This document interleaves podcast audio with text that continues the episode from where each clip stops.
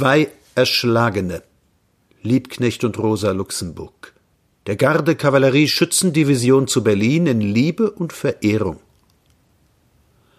Märtyrer. Nein, aber Pöbelsbeute. Sie wagten's. Wie selten ist das heute. Sie packten zu und sie setzten sich ein. Sie wollten nicht nur Theoretiker sein. Er, ein Wirrkopf von mittleren Maßen, er suchte das Menschenheil in den Straßen. Armer Kerl, es liegt nicht da. Er tat das Seine, wie er es sah. Er wollte die Unterdrückten heben, er wollte für sie ein menschliches Leben. Sie haben den Idealisten betrogen, den Meergott verschlangen die eigenen Wogen, sie knackten die Kassen, der Aufruhr tollt. Armer Kerl, hast du das gewollt?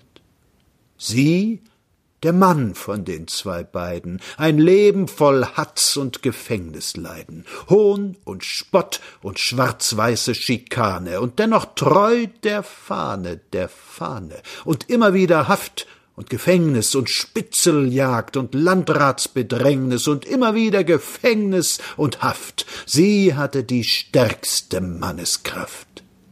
Die Parze des Rinnsteins zerschnitt die Fäden. Da liegen die beiden am Hotel Eden.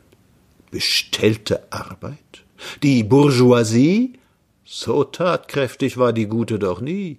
Wehrlos wurden zwei Menschen erschlagen und es kreischen Geier, die Toten klagen. Gott sei Dank, vorbei ist die Not. Man schlug, schreibt einer, die Galizierin tot. Wir atmen auf. Hurra, Bourgeoisie. Jetzt spiele dein Spielchen ohne die. Nicht ohne. Man kann die Körper zerschneiden.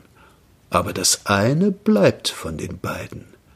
Wie man sich selber die Treue hält wie man gegen eine feindliche Welt mit reinem Schilde streiten kann. Das vergisst den beiden kein ehrlicher Mann. Wir sind, weiß Gott, keine Spartakiden. Ehre zwei Kämpfern, sie ruhen in Frieden.